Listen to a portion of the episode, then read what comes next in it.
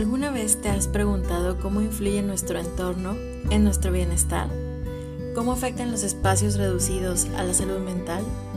¿Cómo la calidad del aire, el ruido, la iluminación o los colores influyen en nuestro estado de ánimo y desempeño? Nosotras nos lo preguntamos todo el tiempo. Bienvenidos a Proyecto XX, un podcast en donde hablamos sobre la intersección entre arquitectura y psicología.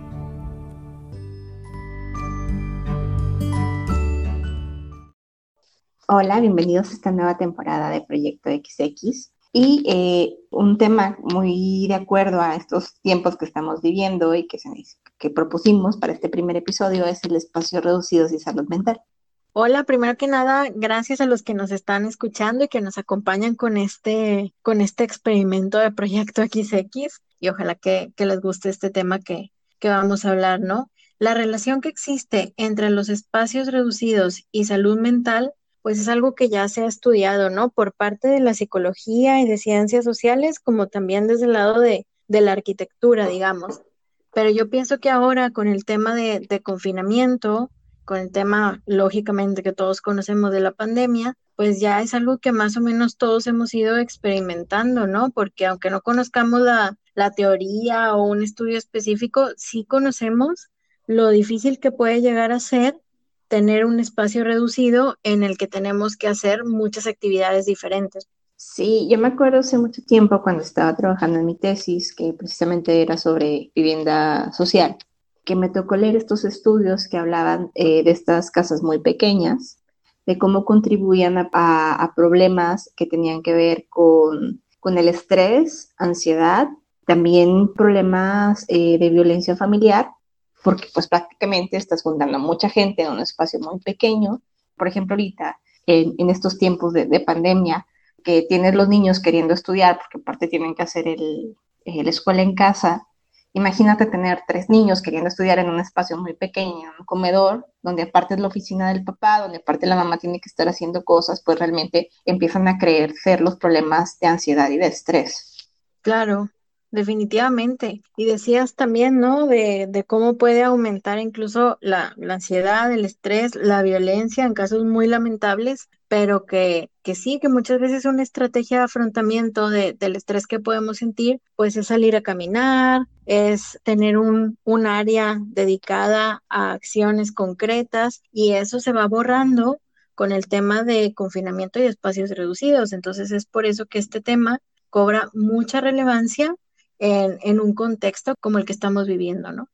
Sí, fíjate que eh, me puse a ver un poco de la información que investigué para, para mi tesis, ya es información antigua, pero entre los, entre los problemas que mencionaban de las viviendas eh, muy pequeñas o viviendas hacinadas, como se le denomina, es que eh, unas son mayor cantidad de enfermedades respiratorias en los niños o mayor cantidad de enfermedades porque como convives muy de cerca con otras personas, si una persona se enferma, es mucho más probable que las demás se contagien. Otro tema que hablaba es accidentes frecuentes, que eso puede ser, por ejemplo, que estás jugando y pues no tienes el espacio para jugar los niños y, pues se terminan pegando con la mesa, con el sillón, con las sillas, etcétera, ¿no? hay un rendimiento, eh, un menor rendimiento debido a esta falta de, privacidad, lo que comentaba, ¿no? Tienes muchas personas queriendo estudiar en un, espacio pequeño y también tienes al papá queriendo trabajar y tienes los ruidos de la casa, pues no te puedes concentrar, no tienes tu espacio para poder eh, ponerte a leer, poderte estudiar. Y pues el otro tema es el de eh, mayor violencia, ¿no? Por lo mismo que convives en un espacio muy pequeño, que estás todo el tiempo estresado, ansioso, es mucho más fácil que esto derive en un episodio de violencia intrafamiliar. La correlación, Natalia, que existe entre los temas de, violencia y los espacios reducidos, tú me estabas contando la otra vez, porque nosotras, ese, es un, punto que a lo mejor valdría la pena mencionar, que nosotras en realidad cuando platicamos hablamos de muchos temas que conjugan, digamos, cuestiones de, de la profesión de Natalia, que es la arquitectura, y de lo mío, ¿no? Que es la psicología. Y tú me contabas que esa relación tuvo que ver con que se cambiaran las regulaciones de los tamaños de vivienda, ¿no? Eh, te comentaba de un caso, en, esto es en particular en Monterrey. Ajá. Empezaron, pues no sé, hace más o menos 10 años, un poco más. eh, se empezó a generar casas muy, muy pequeñas. Eh, y el problema derivado de estas casas, que se salieron en muchas, en muchas noticias, que les llamaban las mini casitas, este, es que eran tan pequeñas, de cuenta, eran casas que medían 3 metros de frente. Creo que sí, como por 17 metros o 14 metros de profundidad, algo un poco más, sí tenían un poco más de fondo. Pero eran tan pequeños y aparte como son casas este, que generalmente son habitadas por familias, pues lo que termina pasando es que la gente para sobrellevar el, pues el tiempo de estar en su vivienda, pasan mucho tiempo en, en, en el cajón de estacionamiento. Ah, ok. tenían que volverse esta parte de adentro y afuera para poder este, mitigar como el estar todos tan apretados, porque estás hablando que son casas que vivían pues familias con dos hijos, tres hijos. Y también está relacionado con que el tema de que muchas de estas casas las, las sacan con sus créditos eh, que, ¿cómo decirlo?, de, de una institución de gobierno. Y que ellos comentaban como que es el mayor, pues, la mayor, el mayor incentivo, el mayor apoyo que vas a tener, que vas a recibir del, gobierno para muchas personas es el tema de la vivienda, el, el darte estos créditos de gente que, que, difícilmente podrían conseguir un crédito con una institución bancaria, ya sea debido a los ingresos o al cambio de, de trabajo, no sé. Sí. Entonces, eh, este, comentaban que este es uno de los mayores apoyos que te da el gobierno y que era como una lástima que te estuvieran dando apoyos para construir vivienda que no fuera una vivienda digna, porque son viviendas eh, donde eran tan pequeñas, los espacios tan reducidos y aparte como estás hablando de, de zonas periféricas de la ciudad, que están más lejos, que les tarda, tarda más venir para el centro de la ciudad, o sea que tenían muchos, muchos problemas de fondo, vaya. Y uno de los mayores problemas, obviamente, era este el tema de que eran viviendas muy pequeñitas y hacinadas. Son familias grandes viviendo en viviendas muy pequeñas, donde obviamente, eh, hablando de hacinamiento, pues daba lugar a estos problemas que ya mencionábamos, de violencia, etcétera, ¿no? Y si veías mapa del área metropolitana, donde veías los casos de violencia y lo veías donde estaban estas casitas, y coincidía, ¿no? O sea, no era no es novedad que en la periferia, donde están las viviendas más pequeñas, las, las, este, las zonas más marginadas, también haya más casos de violencia porque tú no tienes un acceso a una vivienda digna. ¿No? Este, y parte pues de eso tiene que ver con este tema que estamos hablando los espacios reducidos. Claro, lo que está claro es que el espacio, ¿no? Un espacio reducido de vivienda es como la, digamos, como la manifestación física de una serie de factores sociales, económicos, políticos y de educación que, que, que interfieren o que tienen mucho que ver en nuestra calidad de vida, ¿no? Así es, pues justamente lo que, lo que comentábamos y por lo que decidimos empezar a hacer esta temporada de arquitectura y, y, y salud mental es porque hay una gran relación entre nuestro bienestar físico y mental y los espacios, las ciudades que habitamos, ¿no? Y este es un claro ejemplo, los espacios reducidos que afecta nuestro bienestar emocional. Claro, y también los espacios pequeños, ¿no? Y, y no nada más pequeños, ¿eh? también las condiciones propias del espacio. Por ejemplo, aquellas viviendas que no tienen vistas o que las ventanas dan, por ejemplo, a patios interiores, que, te topas a lo mejor con un muro y esa es tu vista, eh, se ve que están ligados con una mayor posibilidad de padecer, por ejemplo, un trastorno mental. Entonces, ¿Qué tipo de, trastorno? Mira, puede haber muchos tipos. Lo que más se puede ver una conexión es con trastornos que tengan que ver con la ansiedad, ¿sí? Y la ansiedad en sí misma, pues como sabemos, es, es una emoción que está relacionada con la preocupación. Digamos que la característica principal de la ansiedad es preocuparte, pero preocuparte viene con una serie de cosas también, ¿no? Que pueden ser sentimientos como de miedo, de nerviosismo, esta, esta sensación como de inquietud también. Entonces, más que nada, a eso nos referimos con, con un trastorno que esté muy asociado a los espacios reducidos, tiene que ver con el desarrollo de la ansiedad crónica, porque la ansiedad pues es normal y todos la sentimos y, y la seguiremos sintiendo, pero cuando es muy constante y se mantiene por un largo periodo de tiempo, ya se vuelve algo más más problemático sobre lo que tendríamos que, tomar acción, ¿no? Y, por ejemplo, ¿cómo una persona podría identificar que a partir ahora de este eh, confinamiento, donde hemos pasado muchísimo tiempo en casa, ha desarrollado este tipo de trastorno? O sea, ¿cuáles serían como los, las características que habría desarrollado esta persona para darse cuenta que esté en este grupo? Pues mira, lo principal es eso, una preocupación excesiva y que uno se puede ir dando cuenta porque hay cosas que más o menos siempre nos preocupan, ¿no? O bueno, no que siempre nos preocupen, que sepamos, ¿no? Imagínate, tienes un examen, pues algo de preocupación habrá, algo de ansiedad habrá, pero de repente, ¿qué pasa si ya presentas ese examen y ahora te preocupa salir a la tienda mañana? Bueno, o sea, esa situación y luego resulta que te preocupa si alguien te contestó o no te contestó un mensaje. Es decir, que como que vas vas depositando una preocupación que parece más interna y se la vas depositando a muchas cosas tú. Podría ser como de eh, no sé, las cosas que antes me molestaban o me, disgustaban o me preocupaban, ahora las veo incrementadas, ¿no? Como con Zoom. Como con lupa o bien sustituidas, ¿no? Algo que antes ni me preocupaba, ahora me empieza a preocupar. Y eso ya como que llama la atención. tienes mucha razón, puede ser ese, ese Zoom o puede ser algo nuevo que tú vas diciendo. Parece que la, esta preocupación excesiva y constante está más en mí que en el afuera porque cuando se quita lo que yo decía que me preocupaba, llega otra preocupación nueva. Entonces, este es como que la característica principal, aunque después también lo podemos ver en otras cuestiones. Muchas personas empiezan a tener síntomas más, más físicos, que sienten a veces mareos, temblores, em, sudoración, por ejemplo, ya cuando te está dando esos, esas señales o esas marcas de, la ansiedad en el cuerpo. Ok. Tú dirías así como las características principales, esto es una mayor preocupación.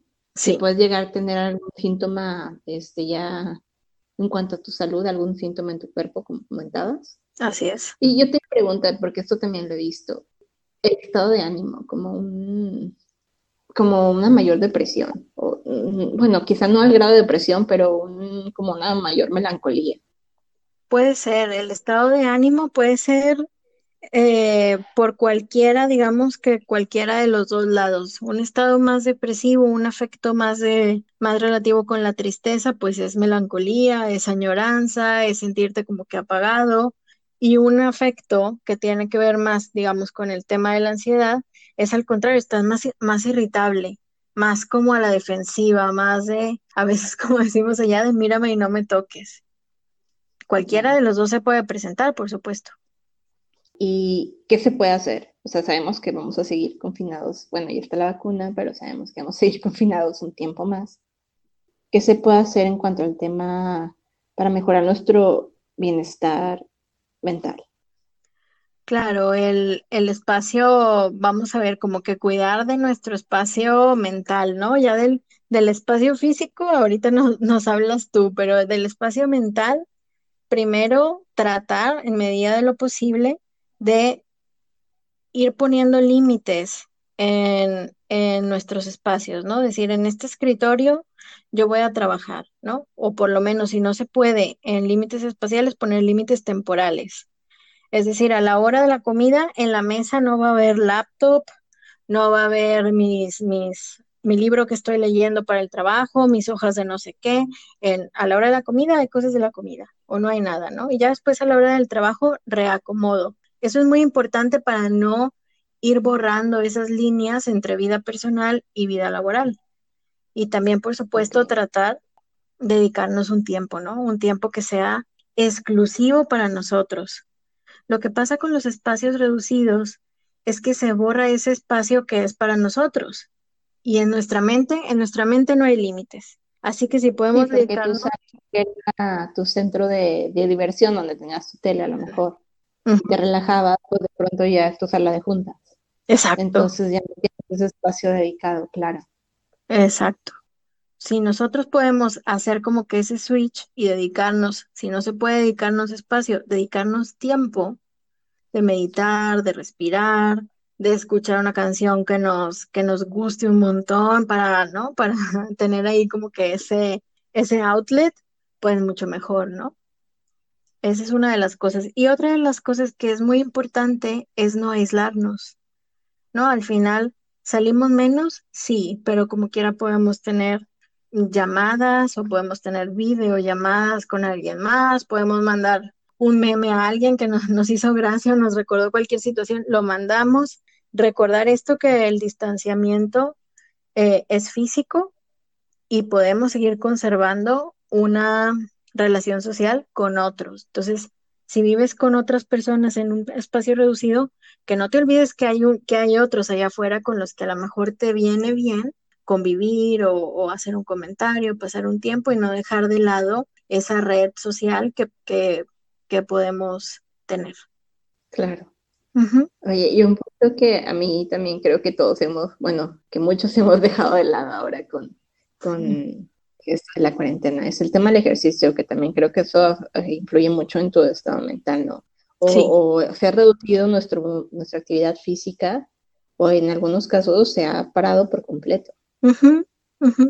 Sí, como decía eh, con, con, un colega también, eh, a veces no tienes los recursos para decir, uff, tengo, monto un gimnasio en mi casa o voy a hacer qué sé yo. No, pero a lo mejor te puedes poner a bailar tres canciones que te gustan, ¿no? A lo mejor puedes ponerte un, una película o un documental o lo que sea y tú hacer unos estiramientos, ¿no? Y, apropiarte de, de, ciertas actividades y, y tomarlas como, como una responsabilidad, pero no obligada, sino como una responsabilidad que te conviene hacer, ¿no? Que, que va en, en tu propio beneficio. Claro, claro, sí, cosas que nos ayuden a sentirnos mejor, ¿no? Y bueno, no sé qué nos puedes comentar tú respecto a, al espacio físico per se, ¿no? ¿Qué se puede hacer de cara a, a los espacios reducidos y el bienestar? Pues mira, hay varias estrategias para hacer que los espacios chicos se sientan espacios más grandes. Una de las más que he visto es el utilizar espejos grandes, que eso hace que se pierdan un poco eh, los límites de tu espacio, ¿no? Se, ve más grande. No se ve el muro, sino ya tienes otro, otro, un espejo que te refleja tu entorno, entonces se pierden estos límites de, de dónde termina mi espacio. Que eso creo yo es, es bueno para hacer sentir tu espacio más grande. Sí. Eh, pero cosas que te van a ayudar más, eh, pues creo, a tu bienestar. Sería, uno, si puedes meter plantas dentro de tu departamento. Porque este tema, eh, nos he escuchado el, el, concepto de biofilia, que es como esta conexión de los espacios con la naturaleza. Por ejemplo, se han hecho varios estudios de este tema y uno de, eh, entre estos que se han hecho, se ha demostrado que los ambientes de trabajo que promueven una conexión con la naturaleza incrementan la sensación de bienestar hasta, en un 15%. Simplemente porque tú tienes este, esta vista directa con, con, las plantas, con el, con el entorno natural, ¿no? y, y puedes entender por qué pasa eso. Si tú estás en una ciudad caminando por una calle donde escuchas el tráfico, y escuchas la gente deprisa, ¿cómo se va volviendo tu sensación? Pues estás, tú también entras como en este ritmo de acelere, de tener que caminar, de la ciudad, de todo rápido, ¿no? Y cuando tú te vas a un bosque donde es sonido de la naturaleza, donde solo estás viendo los, los arbolitos, los, escuchando a los pájaros, etcétera, tu misma sensación de ese estrés que tú traías lo vas perdiendo. Claro. Digo, a lo mejor estás muy acostumbrado al ambiente ciudad, no es algo que no es un, eh, no es un quiebre inmediato, pero sí es una sensación que vas que se va disminuyendo, ¿no? Vas cambiando, te vas relajando. Se nota el cambio de, ritmo. Exacto. Entonces tratar de incorporar esos elementos que te causan ese, ese, sensación de tranquilidad y paz, aunque sean plantitas chiquitas, que es lo que puedas tener en tu espacio, pues sí te va a dar un beneficio.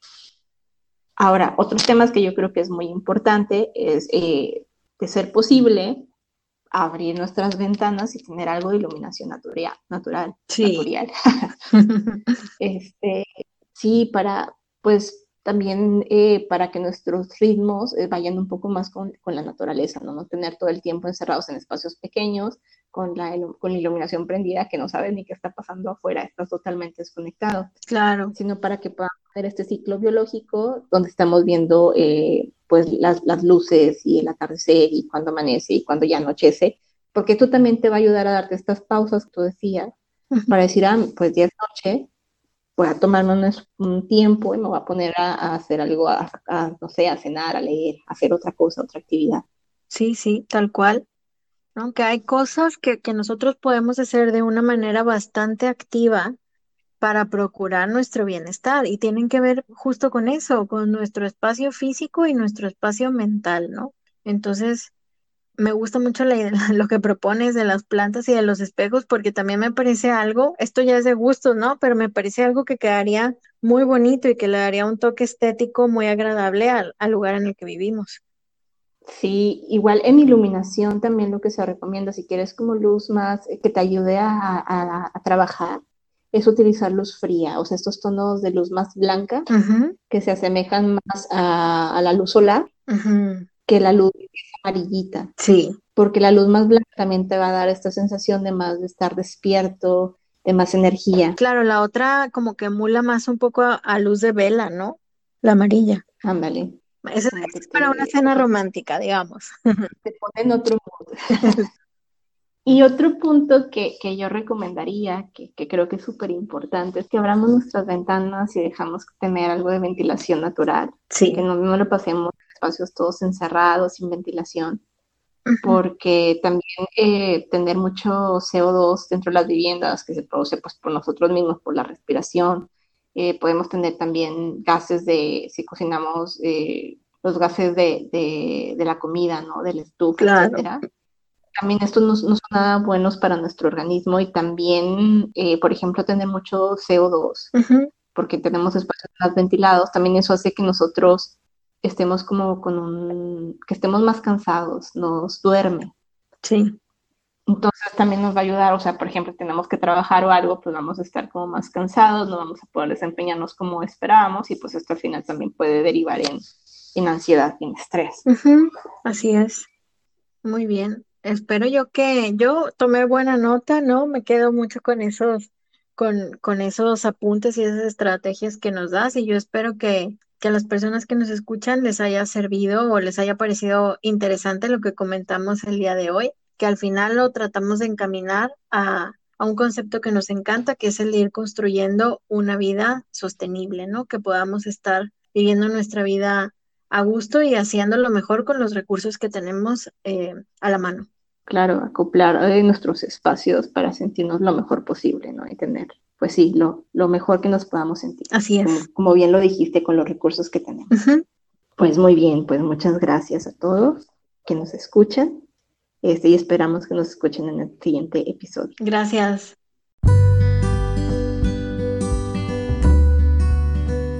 Gracias por escuchar Proyecto XX. Te esperamos en el próximo episodio.